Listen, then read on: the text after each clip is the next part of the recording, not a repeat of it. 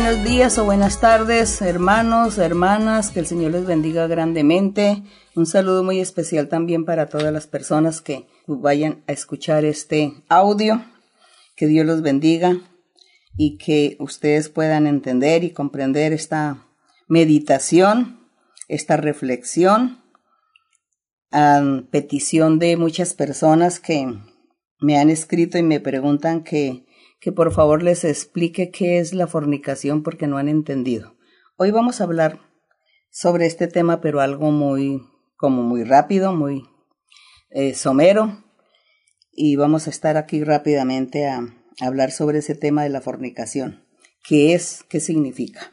Pero antes mm, vamos a abrir en Jeremías capítulo 3. El libro del profeta Jeremías capítulo 3. Dios hablaba a Jeremías y enviaba mensajes al pueblo de Israel.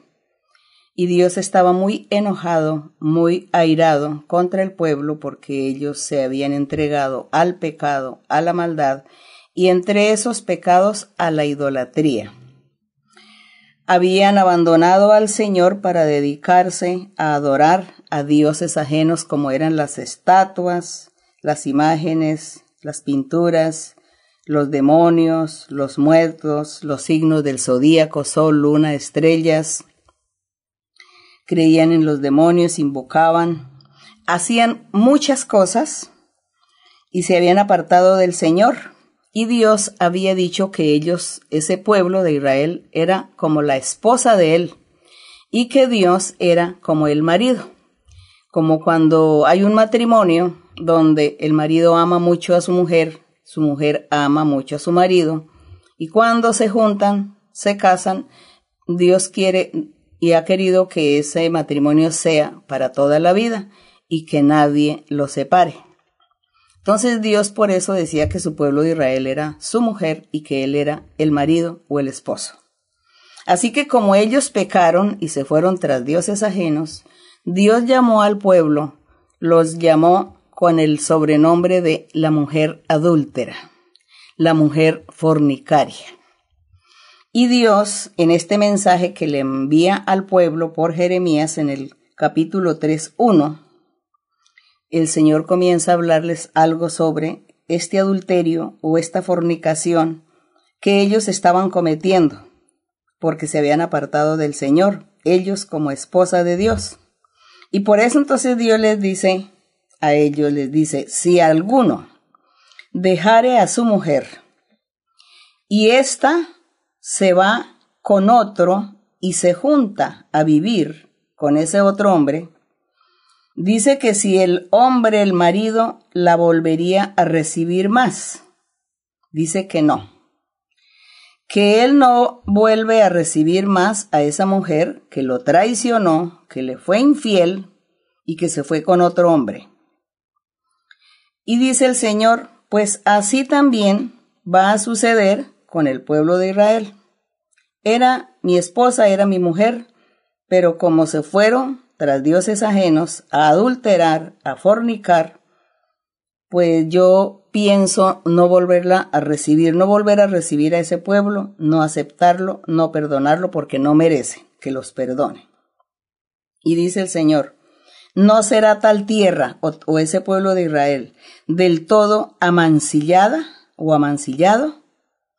Tú pues, le dice el Señor al pueblo de Israel, tú pues has fornicado con muchos, con muchos amigos, dando a entender que ellos habían adorado a todos los dioses de los sirios, de los asirios, de los egipcios, de los de Babilonia, de, bueno, de todas esas naciones cercanas que rodeaban a, Israel, y todos ellos tenían dioses diferentes, y el pueblo de Israel se había ido tras ellos adorándolos. Entonces se había vuelto fornicaria esa mujer simbólica o ese pueblo de Israel habían comenzado a fornicar en ese sentido espiritual.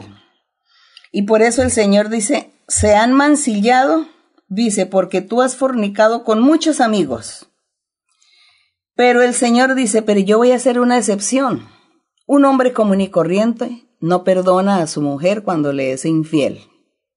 Pero yo sí los voy a perdonar y les dice, vuélvete a mí, dice Jehová. El Señor iba a perdonar a ese pueblo fornicario.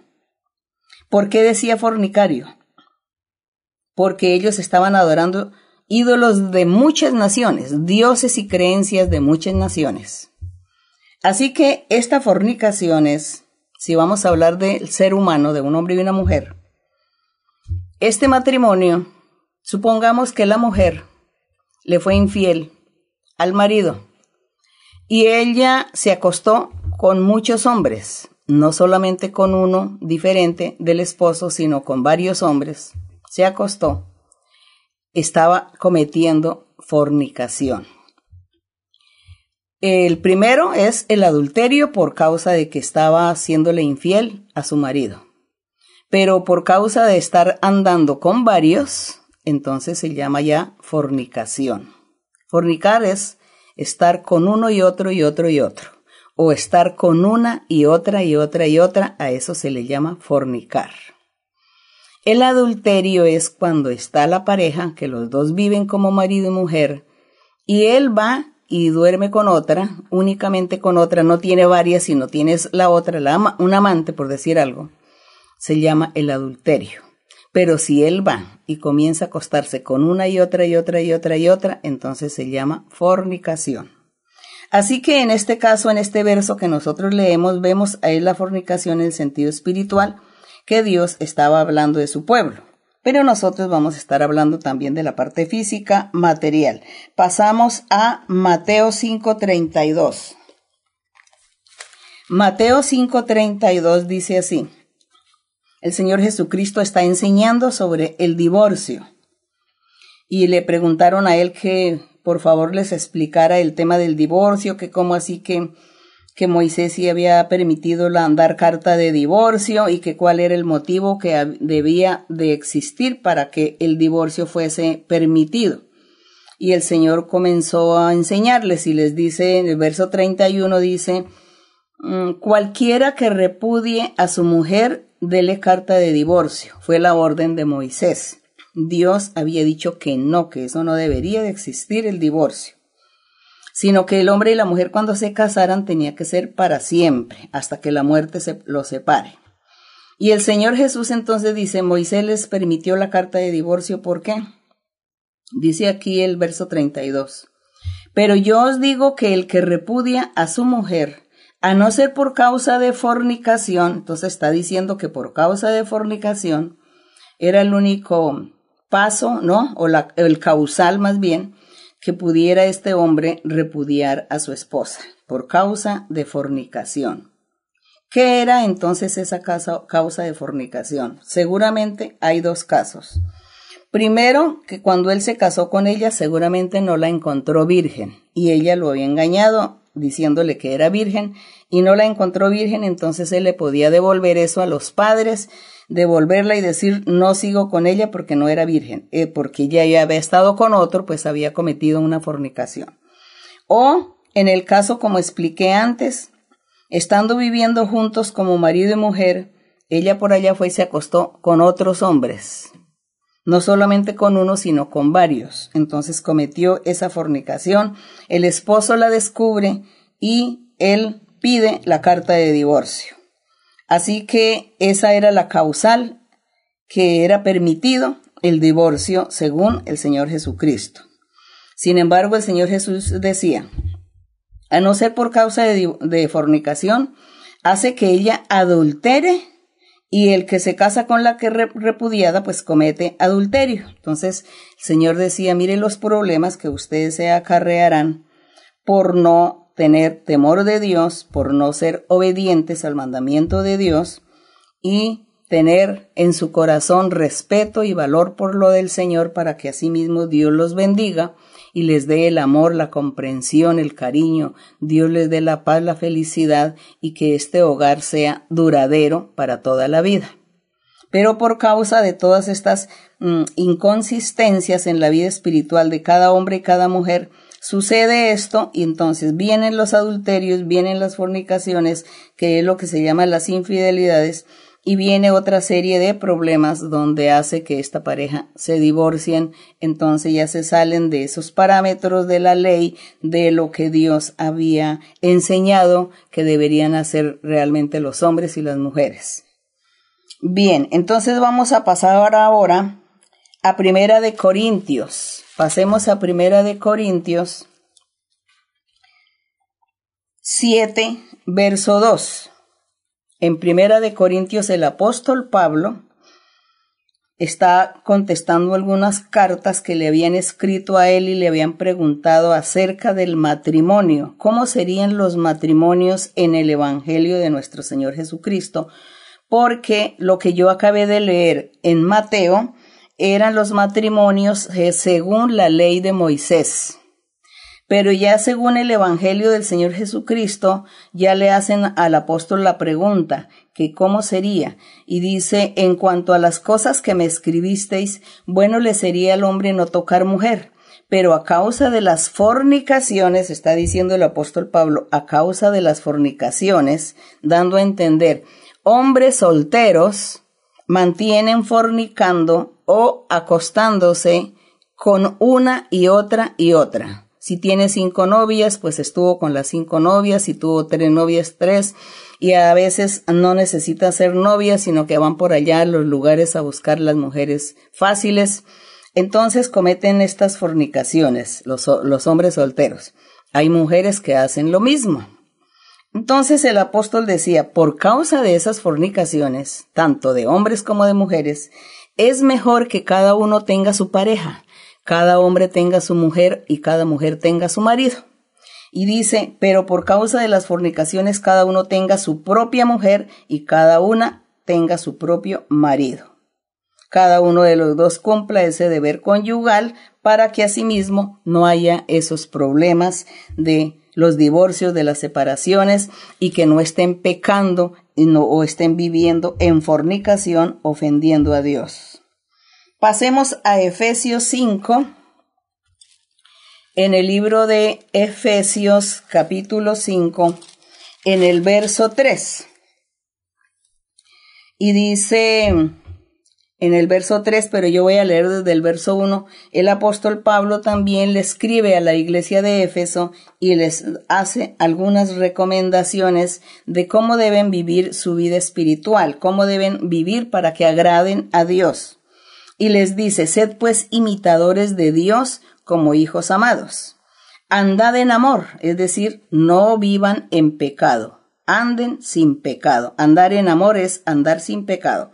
Andad en amor como también Cristo nos amó y se entregó a sí mismo por nosotros, ofrenda y sacrificio a Dios en olor fragante, es decir, que el Señor Jesús fue una ofrenda y un sacrificio que presentó ante el Señor él mismo por el amor que nos tenía a todos nosotros.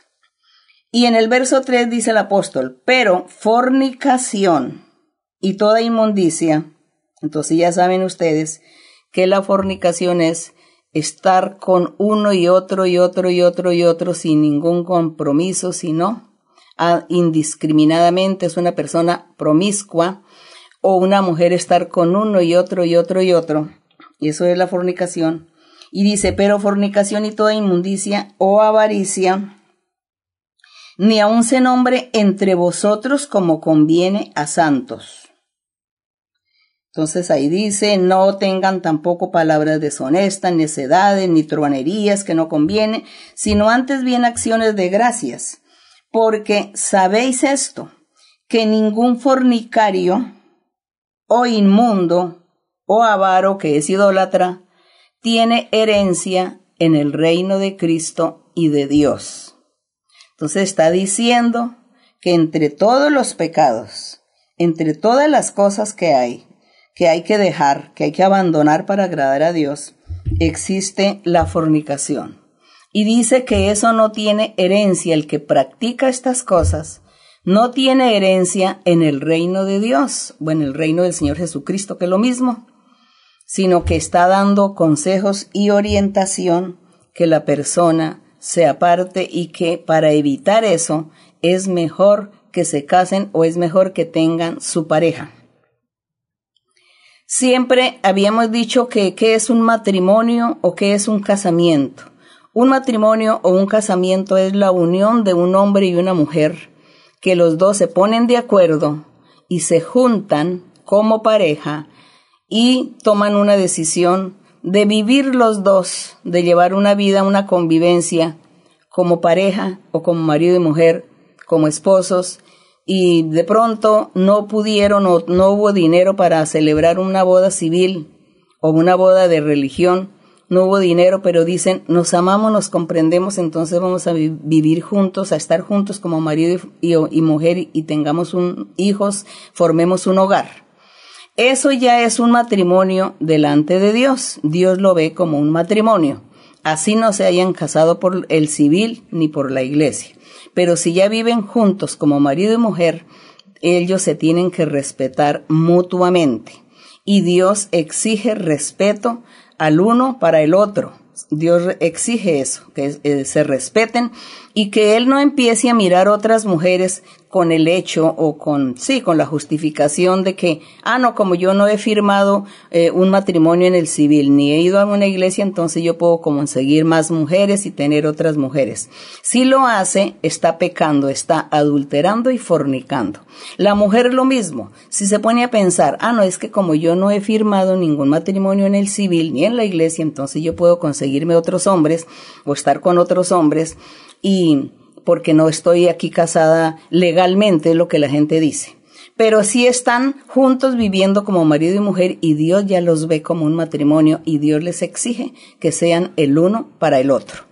Más adelante, por causa de la sociedad, por causa de la familia, de los hijos y de las leyes y de muchas cosas que se necesitan, entonces es muy importante, sí, celebrar una boda civil por causa de eh, los papeles, los documentos, ¿no? Para que los hijos que vengan todo quede bien y vengan las herencias y venga cada uno a tener el apellido del padre, bueno, todas estas cosas. Pero todo esto ya son arandelas, como decimos, que se unen a esta pareja en sus decisiones de celebrar boda. Además hay gente que dice, yo quiero que todo el mundo sepa que, que yo me uní a este hombre, que yo me casé con él, entonces hacen una ceremonia y hacen una gran fiesta, los que pueden y los que no. Pero digo que Dios mira es que esa pareja vivan el uno para el otro y se respeten y se valoren. Así que espero que les haya quedado a ustedes muy claro el asunto de la fornicación. Por eso eh, ustedes siempre me escriben y me dicen, es que como en la iglesia está prohibido los noviazgos. La iglesia no es que prohíba los noviazgos. Puede haber un noviazgo, pero ¿qué significa con ese noviazgo? Puede existir el noviazgo, pero con un compromiso de matrimonio. Y mientras que organizan y esperan el tiempo para casarse, porque hay gente que le gusta hacer una fiesta muy grande, un banquete muy grande para su boda, entonces mientras que eh, se preparan y tienen todas estas cosas, entonces pues sí, llevan un noviazgo. Pero no es que en la iglesia lo que no se permite es esas vacilaciones o esos noviazgos donde de pronto el joven eh, tiene una noviecita en la, en la iglesia o afuera, en el mundo, y entonces duró dos meses y está mirando a la otra y, y bueno, ya de esos dos meses ya usted no, no me gusta, ahora voy a escoger aquella que me gustó más y empieza con la otra noviecita. Las jóvenes hacen lo mismo con el noviecito de dos meses, de tres meses y está aquel otro y aquel otro y no toman en serio, no son responsables de sus actos, de lo que están haciendo. Eso es lo que la iglesia se les enseña, que no se permiten en la iglesia todos esos noviazgos, mucho menos de jóvenes eh, preadolescentes y adolescentes, porque ellos no tienen todavía edad de casarse, de cumplir con un deber, con una responsabilidad de hogar y se, no se les permite esa clase de noviazgos porque ellos terminan esa en fornicación. Entonces, un jovencito de 14 años o una joven de 14 años, ¿cómo se le va a permitir que ande con novias o con novio si no tiene edad para sostener un hogar, para tener hijos, una familia, para trabajar y sostenerse? No tienen capacidad. Entonces, por eso la iglesia les dice, es mejor que no existan esos noviazgos porque ustedes van a caer en fornicaciones. En fornicaciones porque después de que estén ahí juntos, entonces ya vio a la otra joven que le gustó más o vio al otro joven que le gustó más y así todo lo forman como un juego, como una burla. Nunca van a tener en serio la relación. Entonces, por eso la iglesia eh, recomienda que no debe existir eso, esta clase de noviazgos en esta gente tan joven.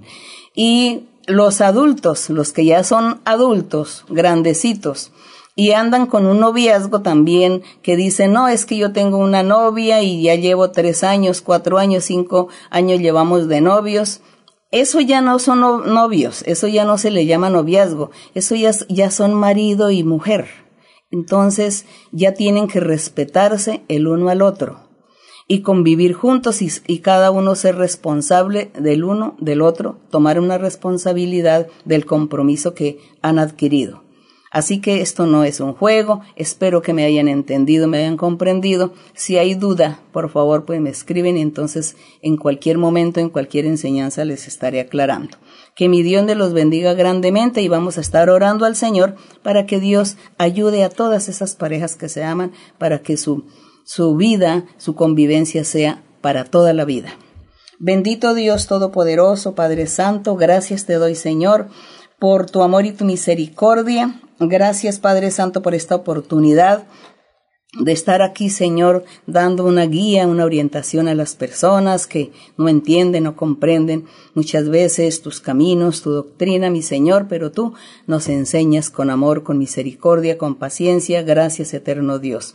Te pido, Señor, que tú bendigas a todas las parejas, a todos los matrimonios, a todos aquellos los bendigas, les ayudes para que ellos se amen, se comprendan, para que ellos sigan adelante y sean firmes, organizados, responsables y puedan vivir esa vida de matrimonio como tú has enseñado, como tú quieres, Señor, porque todo lo que se hace es para honra y gloria tuya, el matrimonio es para honrarte a ti también, Señor. Así te pido que tú los bendigas en gran manera. Y te pido también, Señor, por las personas, por las personas que están enfermas, niños, ancianos, jóvenes de todas las edades, hay mucha gente que está enferma con muchas enfermedades incurables, enfermedades psíquicas, espirituales. Te pido, mi Señor, que tú seas extendiendo tu mano, libertando y sanando y limpiando a todos, reprendiendo espíritus inmundos, reprendiendo y cortando brujerías, hechicerías, maldiciones, dándoles paz, dándoles bendición y libertad a cada uno. Gracias Señor, también mira las peticiones, mira los anhelos del corazón,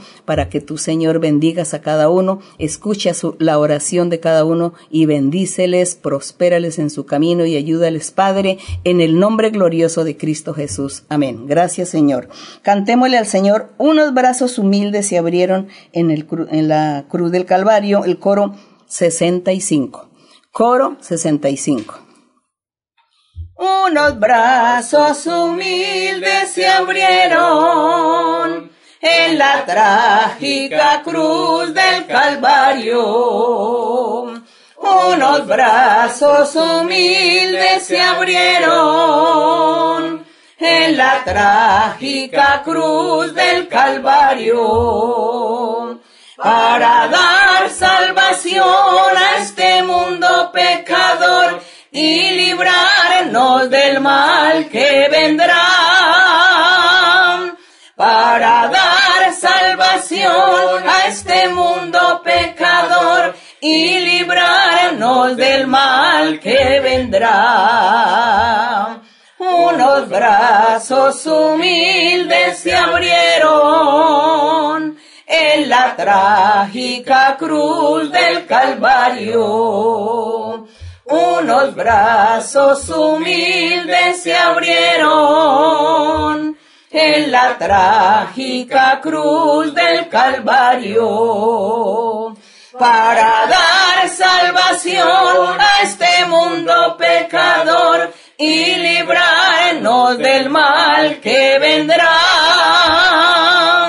para dar salvación a este mundo pecador y librarnos del mal que vendrá. Gloria al Señor, gracias le damos al Señor y para ustedes reciban bendiciones de lo alto, que mi Dios me los bendiga, los amo en el Señor y hasta pronto.